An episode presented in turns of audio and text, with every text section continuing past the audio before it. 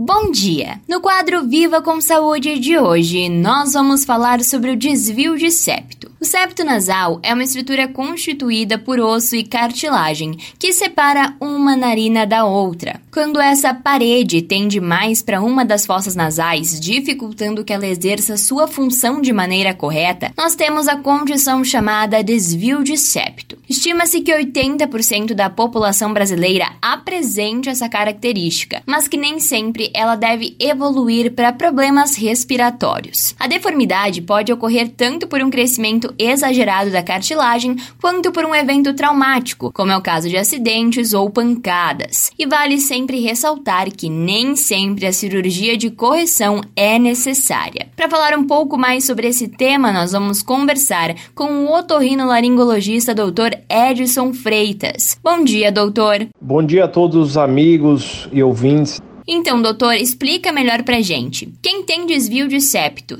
tem que operar obrigatoriamente e quando que essa cirurgia é recomendada? Essa é uma dúvida muito comum dos pacientes de quando se deve operar ou não o desvio de septo. O paciente ele pode ter o desvio de septo, mas ele não tem nenhuma queixa.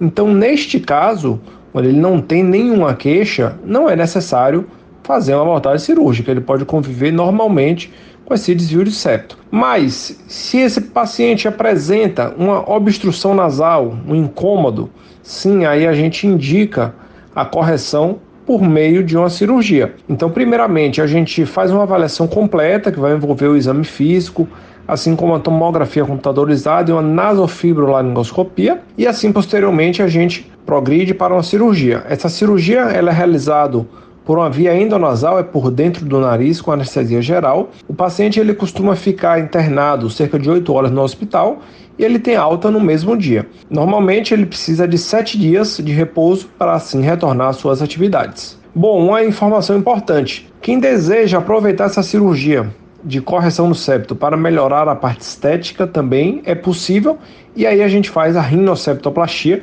que é a união das duas cirurgias para corrigir a falha respiratória e embelezar o nariz, que essa é a principal cirurgia que eu faço, a cirurgia que eu gosto e eu me dedico bastante.